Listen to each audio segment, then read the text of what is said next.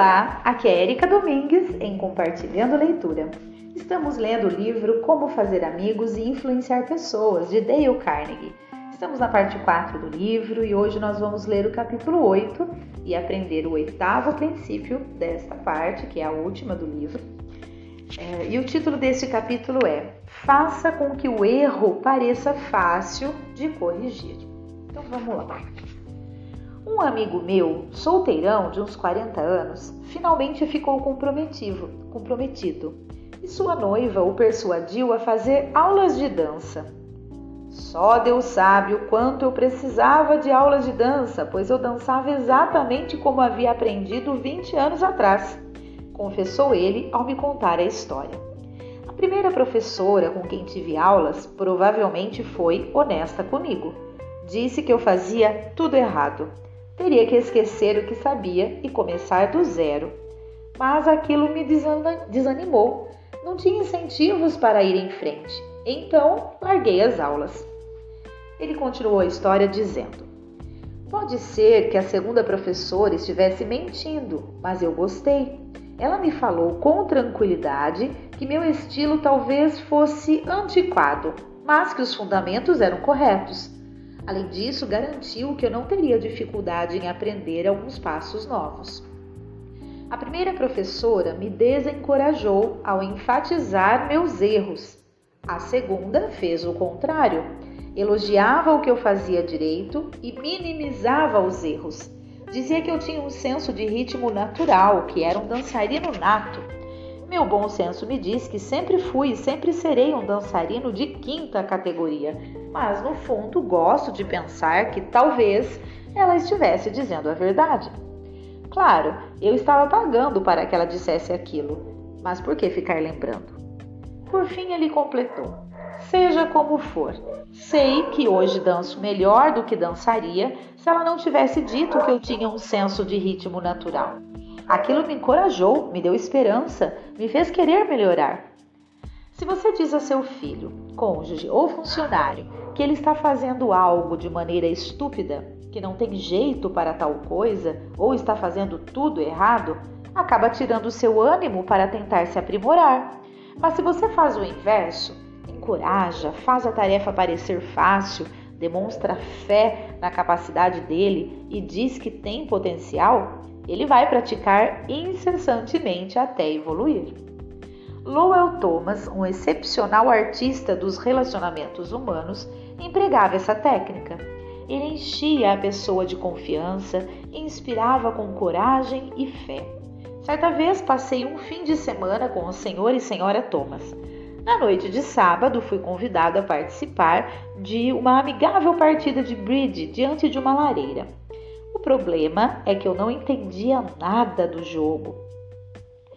Mas Dale não tem dificuldade, explicou Lowell.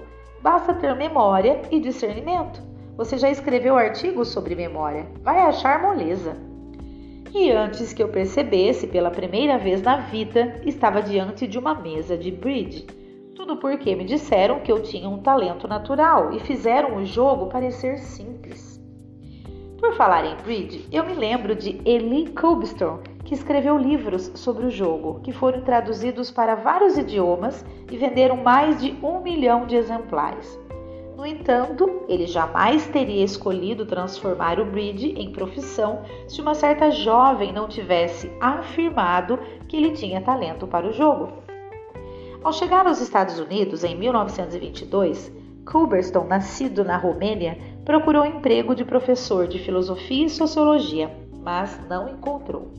Depois tentou vender carvão e fracassou. Por fim, tentou ser vendedor de café e também fracassou. Ele sabia um pouco de bridge, mas nunca lhe ocorrera que um dia poderia dar aulas do jogo. Não só era um jogador fraco, como também muito teimoso, fazia tantas perguntas e questionava tanto cada jogada dos adversários que ninguém queria jogar com ele. Foi quando conheceu uma bela professora de bridge, Josephine Dillon. Se apaixonou e se casou com ela. Josephine reparou no modo cuidadoso como ele analisava as cartas e o fez acreditar que era um gênio em potencial do baralho. Foi graças a esse incentivo, e apenas a ele, que Culberson transformou o bridge em profissão, quando ele mesmo me contou. Clarence M. Jones, um dos instrutores do nosso curso em Cincinnati, Ohio, me contou como mudou a vida de seu filho ao incentivá-lo e fazer com que seus problemas parecessem simples. Em 1970, meu filho David, de 15 anos, veio morar comigo em Cincinnati. Tinha levado uma vida difícil. Em 1958, sofreu um acidente de automóvel e teve um corte profundo na testa, que deixou uma cicatriz feia. Em 1960, a mãe dele e eu nos divorciamos e ele se mudou para Dallas, no Texas, para morar com ela. Até os 15 anos, ele havia passado a maior parte da vida escolar em turmas especiais para alunos com problema de aprendizado na rede pública de Dallas. Provavelmente por causa da cicatriz, os diretores concluíram que ele tinha sofrido danos cerebrais que comprometiam seu aprendizado. Estava dois anos atrasado em relação à sua faixa etária, por isso ainda frequentava o sétimo ano, mas não sabia tabuada, fazia contas de somar nos dedos e mal conseguia ler. Emocionado, ele continuou. Havia um ponto positivo. Ele adorava mexer com aparelhos de rádio e de TV. Queria se tornar técnico de TV.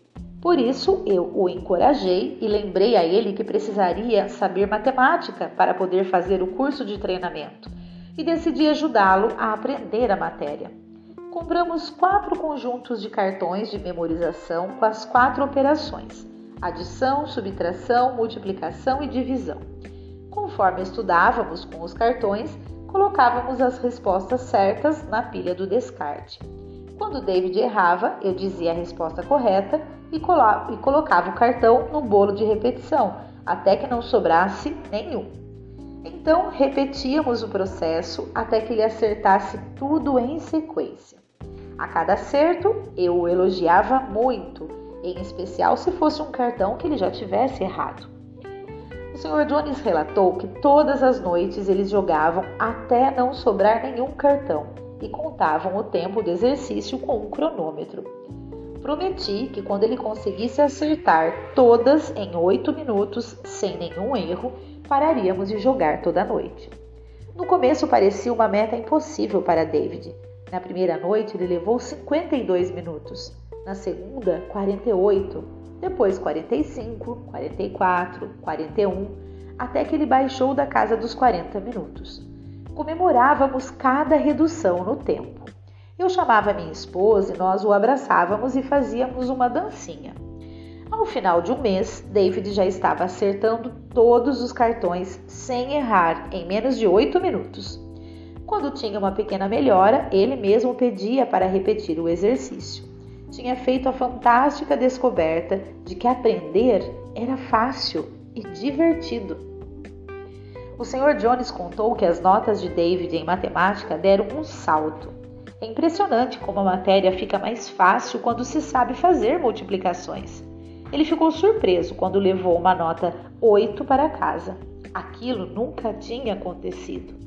A partir de então, sua habilidade de leitura melhorou rapidamente e ele começou a usar o talento natural para o desenho.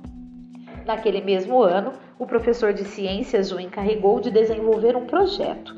Ele decidiu criar uma série complexa de modelos para demonstrar o efeito das alavancas, algo que exigia não só habilidade no desenho e na criação de modelos, mas também matemática aplicada. O trabalho dele recebeu o prêmio de primeiro lugar na Feira de Ciências da escola e foi inscrito na competição municipal, recebendo o terceiro lugar em toda a cidade de Cincinnati. Satisfeito, ele contou: Aquilo foi o suficiente. Lá estava aquele garoto que tinha repetido de ano duas vezes, que diziam ter danos cerebrais que era chamado de Frankenstein pelos colegas de turma e que ouvia que seus miolos tinham saído pelo corte da cabeça. De repente, ele descobriu que era capaz de aprender e realizar coisas. O resultado? A partir do último bimestre do oitavo ano até o fim do ensino médio, ele nunca deixou de estar entre os melhores da turma. No ensino médio, foi eleito para a Sociedade Nacional, que reúne os melhores alunos do país. Assim que descobriu que aprender era fácil, sua vida se transformou. Quem quiser ajudar os outros a se aprimorarem, encoraje. Faça o erro parecer fácil de corrigir. Muito bem, assim nós finalizamos este capítulo 8, aprendendo o princípio 8, que é justamente encoraje, faça o erro parecer fácil de corrigir. Bem, essa foi a nossa leitura de hoje. Espero que estejam gostando. Um grande abraço e até o próximo áudio.